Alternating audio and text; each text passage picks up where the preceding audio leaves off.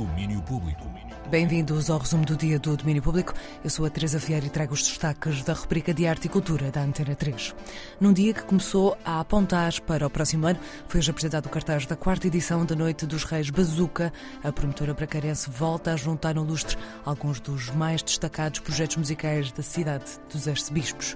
O João Pereira, da Bazuca, abre o livro. Esta talvez seja a edição mais forte da Noite dos Reis a nível de, de, programação. Voltamos a ter muita variedade de estilos, voltamos a ter muita qualidade. Destaco desde logo o regresso dos Bad Legs, que vão trazer-nos algumas novidades. Destaco também os Quadra, que tiveram um ano 2023 incrível, com um lançamento de novo disco, concerto no Primavera Sound, no Teatro Circo. Também os Mutu, que surgiram e não têm parado de tocar, sempre com grandes concertos, uma banda muito especial. Eles já tocaram no Festival Paredes de Cor em 2023, tocaram também recentemente no Festival para Gente Sentada, completamente esgotado, o Teatro Circo. E temos outros, como é o caso do Miguel Pedro, dos Mão Morta, St. James Park, a estreia de Mafalda BS. Há muito para ver e ouvir na Noite dos Reis da Bazuca, 5 e 6 de janeiro, no Lustre, em Braga. Duas noites a rebentar de música boa e feita em Braga. É a quarta edição da Noite dos Reis Bazuca, 5 e 6 de janeiro, no Lustre, em Braga, com o apoio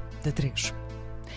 E apontando já para estes dias, sexta e sábado, a Casa das Artes de Vila Nova de Famalicão recebe música quente para combater o frio da estação. O sol de inverno vem exatamente desse calor e dessa tentativa de trazer alguma coisa mais agradável para um, um, tempo onde normalmente as coisas não são assim tão agradáveis porque é mais frio, mas também para outro lado toda esta razão interior e a ideia de podermos explorar qualquer coisa à volta do, do R&B, do soul, do, do jazz portanto, trazer alguma da música que, que normalmente não, não, não, estaria tão presente nos, nos festivais e até na programação do lado do teatro. Fala Álvaro Santos, diretor da Casa das Artes de Famalicão, sobre o Sol de Inverno, que apresenta quatro concertos entre sexta e sábado. Amanhã, a Mayra Andrade e Tiago Nacarato. No sábado, Dino Santiago e Tainá. Sol de Inverno com apoio da Antena 3. E também apontado para sábado, começa nesse dia o ciclo de After Hours Clubbing no Cinema. Vai estar pelo Batalha no Porto até dia 19 de janeiro com muitas propostas. Um ciclo com curadoria de Ana David, Maria Ferreira e Tabita Torlo Bangura. Este domingo há uma conversa de título My House, uma homenagem às mulheres pioneiras da house music, e Ana David fala-nos do que vai estar em cima da mesa. É feita pela DJ Lakut e a DJ Tana Sumo, que trabalham normalmente em conjunto, vêm de Berlim, são sediadas em Berlim, e o que, que convidamos a Lakut e a Tana Sumo a fazerem é fazer uma apresentação especial sobre o nascimento e as raízes da house music no início dos anos 80 e sobre as produtoras, as cantoras e as DJs que foram justamente esquecidas e que ajudaram a moldar, como por exemplo a Yvonne Turner, a Loliata Holloway.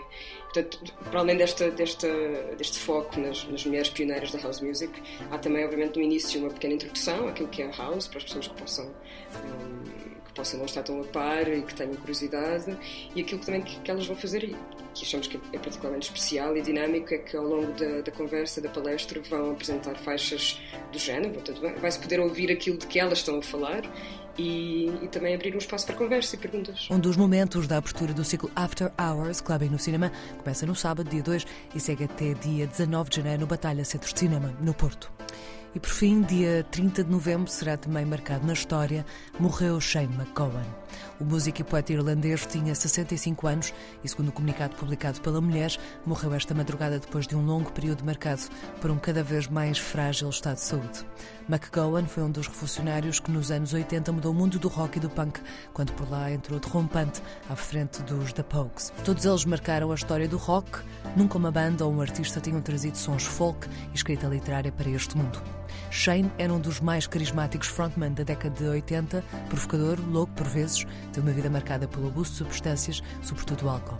Um uso que começou cedo, em criança os pais davam-lhe pints de kindness para adormecer. No início dos anos 80 fundou os The Pogues, que inicialmente chamavam Pogue Mahone, que é uma corrupção de expressão gaélica que significa Kiss My Ass. Mudaram de nome para poder passar na BBC. Continuou a fazer música até 1997, mas os anos de excesso trouxeram consequências. Desde 2015 que McGowan estava numa cadeira de rodas e no final de 2022 foi operado um encefalite que o deixou vários meses no hospital. Domínio Público.